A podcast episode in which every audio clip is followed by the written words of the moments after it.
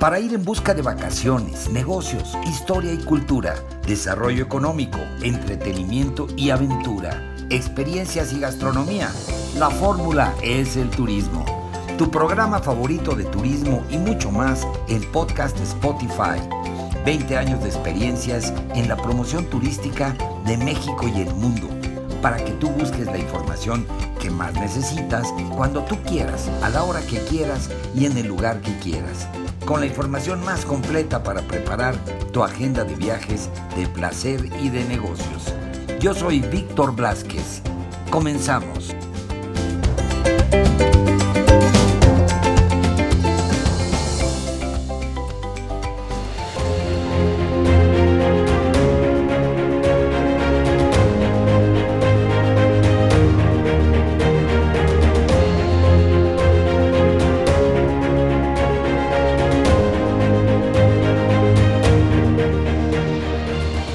Amigos de podcast Spotify, la fórmula es el turismo. Bienvenidos, bienvenidos una vez más a una emisión especial, una emisión más en la cual esta noche, este día, esta mañana, esta tarde, a la hora que ustedes entren al podcast, van a descubrir información y van a descubrir un tema fascinante.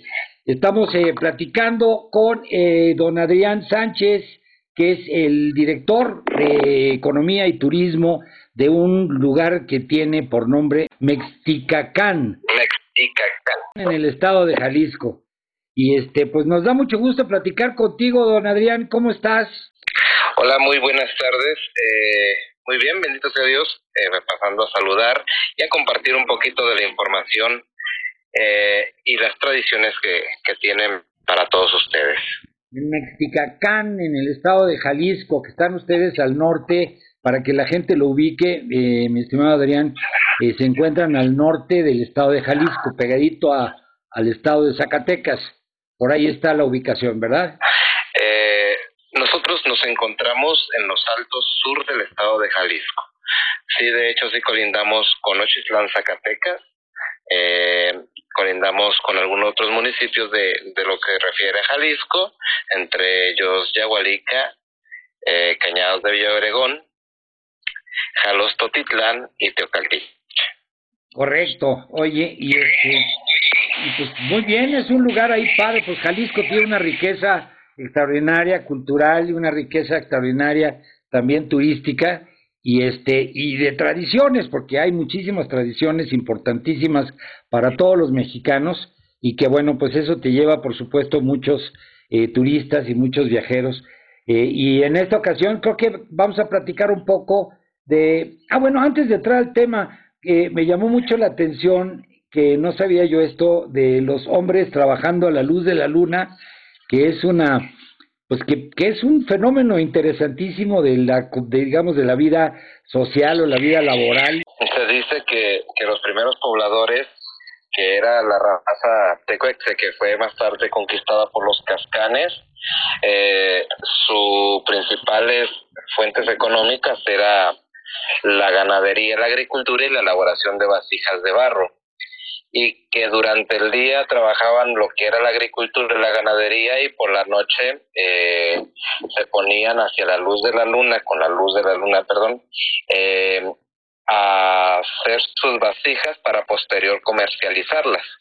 De ahí ese tema poético o ese significado poético a, a hombres trabajando a la luz de la luna, ¿no? En sí en sí, el significado de Mexicacán es lugar donde el templo está el culto de la luna. Ah, el lugar donde está el templo del culto de la luna. Oye, este, qué bonito, de todas maneras me pareció muy bonito y me pareció muy, muy gráfico, muy interesante y, y pues pensar que pues los hombres trabajando a la luz de la luna, pues es que el día se les hace corto para trabajar y para producir sus vasijas y todo lo que producían las artesanías o, los utensilios, ¿no? Decirlo que hasta la fecha es un, un significado que, que cargamos en, en los hombros con mucho gusto y con mucha con mucho orgullo eh, que decimos cuando llegamos somos de Mestiacán y nos dicen el lugar de los cántaros pintos o el lugar de las paletas, ¿no? Y decimos sí, tan simple y tan sencillo que el significado, hombres que trabajan a la luz de la luna, lugar de, de gente trabajadora. Oye, bien, y también el otro tema, este que acabas de tocar, la cuna de la paleta y el helado. Fíjate nada más, las paletas y los helados que conocemos todos y que pues los hay en toda la República, ¿no? De sabores y colores y diferentes formas. Y aquí se llama, ¿por qué se llama la cuna de la paleta y el helado, Adrián? Después de la conquista, tuvo varias fuentes económicas para sobrevivir, ¿no? Entre ellas eh, el cine mundial y más tarde llegó lo que se le conoce como la industria paletera, ¿no? El impacto paletero a Mexicacán.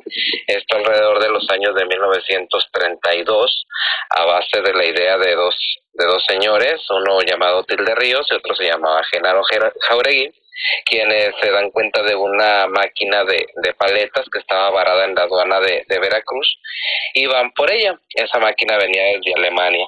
La establecen aquí a un costado de lo que es la plaza principal de Mesticacán, la cabecera municipal, e inician la elaboración de paletas, eh, algo que vieron que tenía mucho futuro, y de ahí empezaron a distribuirse en algunas ciudades del estado de Jalisco y del norte del país, dando así el inicio a lo que hasta ahorita es la industria paletera como se conoce en nuestro país. Fíjate, en los años 30, oye, ¿qué tal? Oye, pues muy bien, este Adrián, Ahora cuéntame pues del evento, este evento tan importante que pertenece pues al sector, al segmento del turismo religioso. Religioso. ¿Cómo, cómo, cuál es el título del evento? ¿Cómo se llama? Para hablar de la entrada del Sagrado Corazón de Jesús tenemos que conocer un poquito de la devoción que inició en el año de 1788, la llegada de una pequeña escultura, un corazón tallado en madera, que se le conocía o se le conoció como reliquia del Sagrado Corazón y que eh, desde esos años hasta la fecha eh, ha acrecentado la, devoción en todo el país, ¿no? Y se ha dado, se han dado cita de todas partes de la República, así como de otros países, eh, personas a solicitar y agradecer favores. Exactamente la entrada eh, no tiene una fecha de inicio, más sí hay registros que antes de la guerra cristera ya había eh, acercamiento de la imagen o de la reliquia hacia Mexticacán en diversas fechas del año, eh, entre junio y septiembre. Cuando inicia la guerra cristera se suspende esta tradición y se retoma en 1936 hasta la fecha, que sí eh, se volvió a suspender por el aspecto del COVID, pero ya se volvió a retomar y es una tradición que nos trae un auge turístico enorme. Estamos hablando de entre 40 a 45 mil visitantes en un solo día, ¿no? Esta romería se lleva a cabo el primer domingo de septiembre de cada año dentro de las fiestas patronales en honor a San Nicolás de Tolentino, patrón de Mesticacán, y tiene una peculiaridad única en toda la región, puesto que maneja y conserva todos los aspectos que, que podría tener una celebración que es considerada patrimonio cultural inmaterial de, del municipio, ¿no? Eh, conlleva desde la religiosidad, la cultura, el color, la tradición, la gastronomía, la convivencia social, eh, la conservación de valores. Entonces es una celebración muy importante que a nosotros como mexicaquenses nos llena de orgullo poder presumir y que buscamos potencialice y se eh, conozca a nivel a nivel nacional se, se ponga como una de las celebraciones más importantes del estado de Jalisco. Eh, en la actualidad tenemos visitantes en esa fecha de todo el país desde el norte hasta el sur y de diversos países del mundo. Oye Adrián, ¿y, y, cuántas personas eh, llegan a, esta, a este evento eh, o esperan que lleguen este año? Eh, estamos en espera de alrededor de 48, 55 mil personas más o menos. Fíjate, y te deja una gran derrama económica, tú que eres el director de economía. Sí, claro, eh, nos deja un, un porcentaje alrededor de 12 millones y medio de pesos. Muy bueno para, para, toda la población y pues para el municipio. Oye, qué bien, pues felicidades. Y cuál, perdóname que te pregunte nada más el, el recuento. ¿Cuántos eventos, cuántas celebraciones o cuántos años lleva Mexticacán celebrando este, este evento? Eh, se calcula que son alrededor de 210, 220 años. Así, con exactitud, lo podríamos decir de esta manera. Pero si ya dejamos al aire los años que no están registrados en los libros de historia, podríamos decir que son alrededor de 230. Fíjate, la entrega del Sagrado Corazón de Jesús. Y efectivamente yo no había escuchado de, de esta celebración. Bueno, hay muchas que luego no conocemos. Y es que qué bueno que le estás dando difusión para que se enteren. Y pues todos nuestros amigos de podcast que, que pues son nacidos eh, exploradores y amantes del turismo, los viajes y la cultura, pues están enterándose en este momento para que lo compartan con sus familiares y amigos compartan este podcast. Oye, Adrián, y bueno, pues cuéntame algo más de, de Mexicacán, ¿qué, qué, qué atractivos turísticos y qué, aparte de ir a esta celebración, qué es lo que la gente, la gente pues acostumbra a, visitar o qué lugares acostumbra a visitar o qué actividades? Bueno, cabe señalar que, que la celebración inicia desde el día 31 de agosto hasta el día 10 de septiembre, eh, teniendo en cuenta que, que, el principal día es el primer domingo, o sea, en este año cae el, el domingo 3. Que claro que si vienen a, conocer esa tradición, también es importante que conozcan todos los atractivos turísticos que ofrece nuestro municipio. Eh, como lo hemos venido manejando, es un municipio con turismo virgen que se está explorando, que se está impulsando y que tiene eh, construcciones, edificaciones, tradiciones únicas e importantes a nivel nacional e internacional. No tan solo tenemos un mosaico eh, que es considerado el mosaico más grande del mundo con una imagen de Jesús de 60 metros de largo por 25 de ancho, elaborado todo el, todo el mosaico de con más de 7 millones de piezas de 2 centímetros por 2 centímetros. Eh, igual, de la misma manera, a este parque se le conoce como el Parque Corazón Monumental y eh, a base de eso hemos tenido gran auge turístico, ¿no? Pero pues también mencionar que tenemos el complejo turístico más grande de toda la región de los Altos.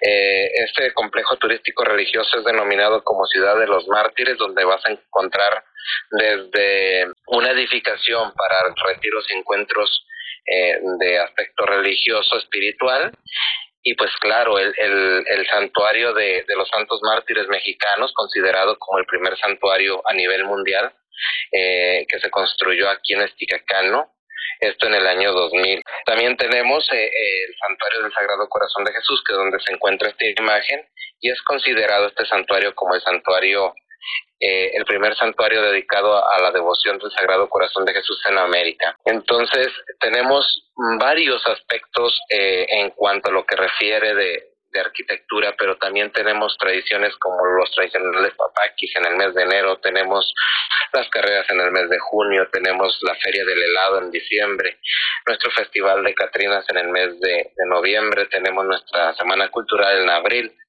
Eh, tenemos diversas eh, celebraciones durante todo el año, ¿no?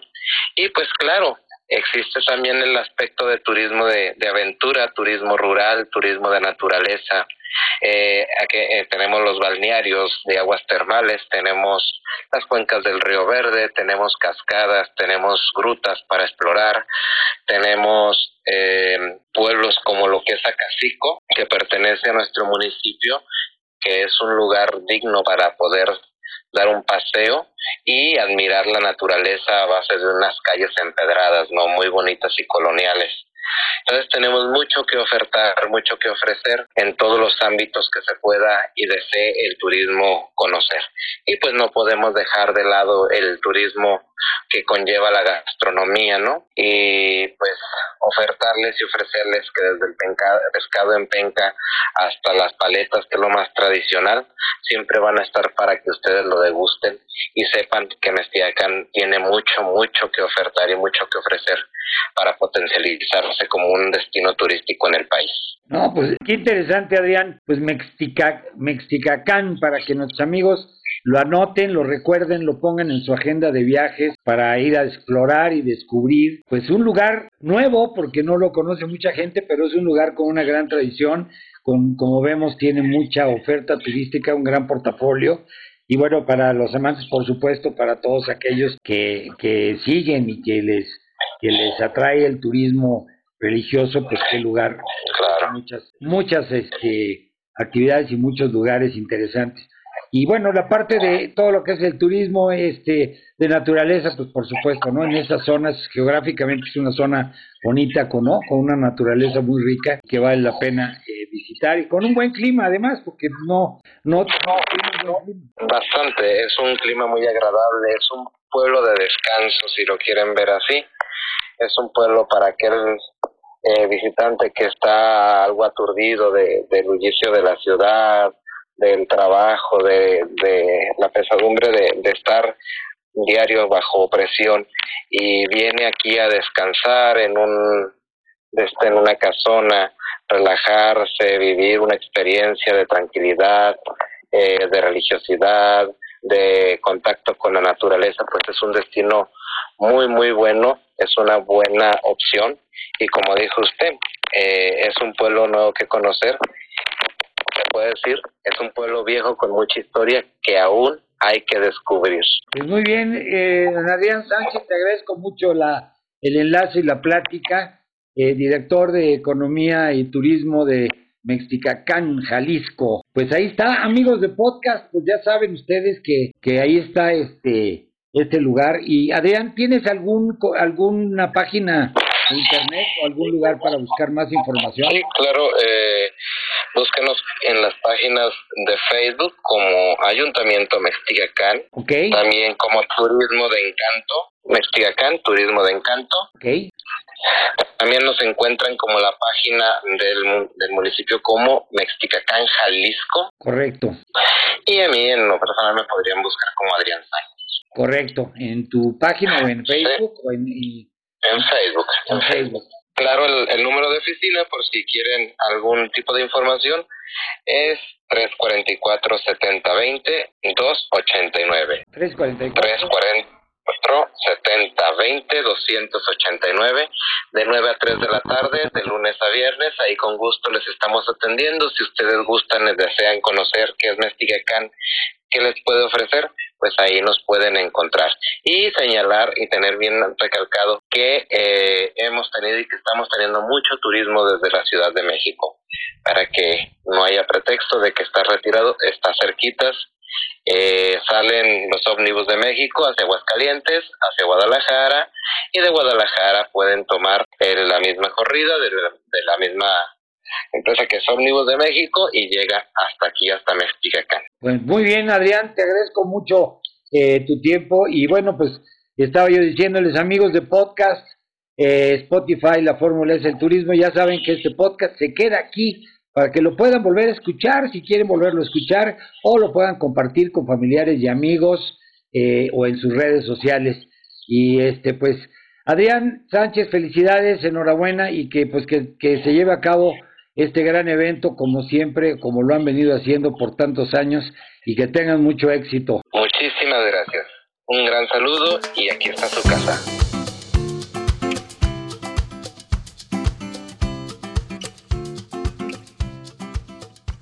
Pues ahí lo tienen amigos, este fue el episodio, eh, pues que está aquí permanentemente para cuando ustedes quieran volver a escucharlo, si quieren compartirlo con sus amigos, familiares, en fin, en sus redes sociales, pues está aquí a disposición para que puedan escuchar pues todos estos comentarios y todas estas crónicas que pues traen información importante sobre viajes para todos ustedes.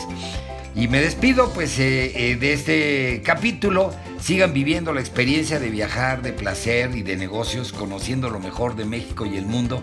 Y pues Antes de despedirme, me despido de la producción, el equipo técnico, corresponsales y colaboradores. Se despide su amigo Víctor Blasquez y esto es la fórmula, es el turismo. Hasta la próxima.